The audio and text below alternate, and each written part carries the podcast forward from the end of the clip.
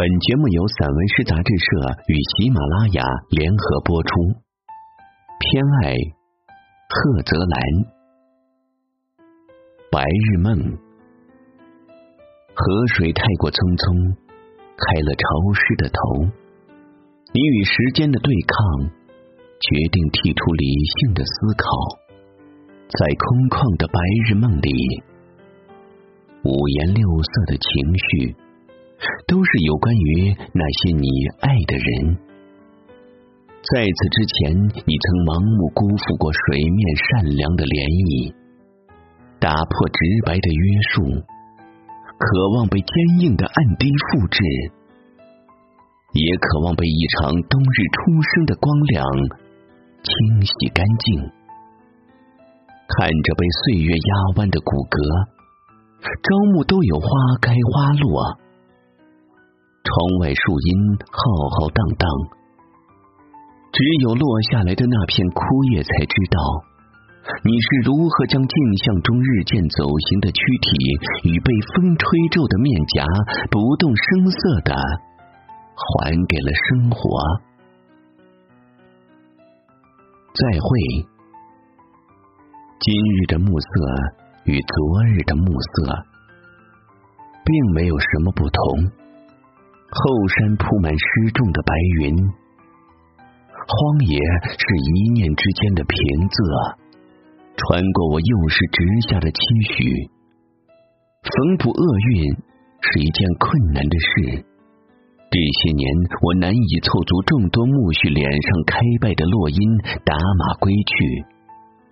更多时候，我陷入生活瓦蓝的内部。只有墙上的日历与钟声得到时间的应许，还俗的酒杯逐渐剥落双手虚掷的护霜。当一条具备戒心的松花江桂被我杀掉时，他也窥见了我目光空空的真相。谬论是只折翅的花喜鹊，明天依旧会有白鸽访问黎明。但愿高山在你必经之路低下带青的头颅。隐，一座寺庙的正面是三千寓言和怜悯，反面就是天地迢迢，落木萧萧。我挑出一只细柳的偏旁，以目光诱捕门外落满白雪的石狮子。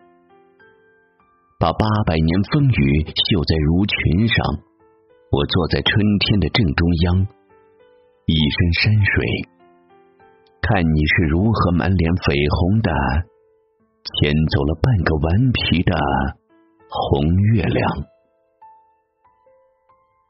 所愿，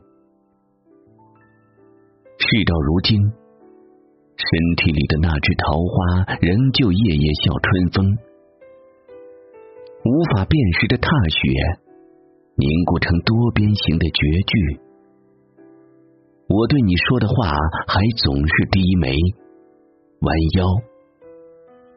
蝴蝶兰伴着天上孤月轮，和青石不同的是，我并不在意阳光与落叶的心事，也不再妄图抱着一条河流走向死胡同。放过不回转的思忖，我愿意体内所有的白云都在湖底晃荡，愿意山映斜阳，每一日都与你道早安、午安与晚安，祝福。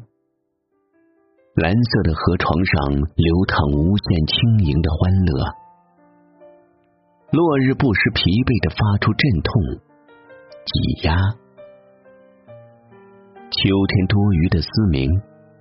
其实这些长久的枯败，还有更多比喻。例如，一株紫荆疼痛的腹部，能哺育出生活的第七十九味药草，足够治愈牧羊人弯着腰的好马和快刀。你一定也明白。我们的白色肉身藏匿着无止境的妄念和柔软如逆旅的执迷。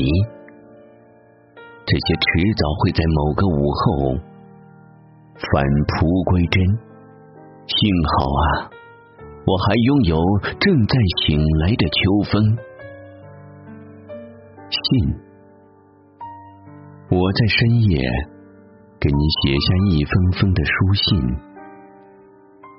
笔尖蘸着空寂和褪色的偏执，词汇就似柠檬水，顺着日子一天天的往上爬。在信里，我把一首古老的民谣吟唱的泪流满面。我们跳舞、歌唱，欢快如一片薄云。只是不再谈起后半夜打湿的过往。有时候，我会带着虚度的光景，躲进一场大雨中。雨水蛊惑了河流的跌落，再没有什么能顺着无眠的修辞一去不回。除此之外，时间的深谷中，鸟鸣微微起伏，好像不断的和我说你好。不断的和我说再见。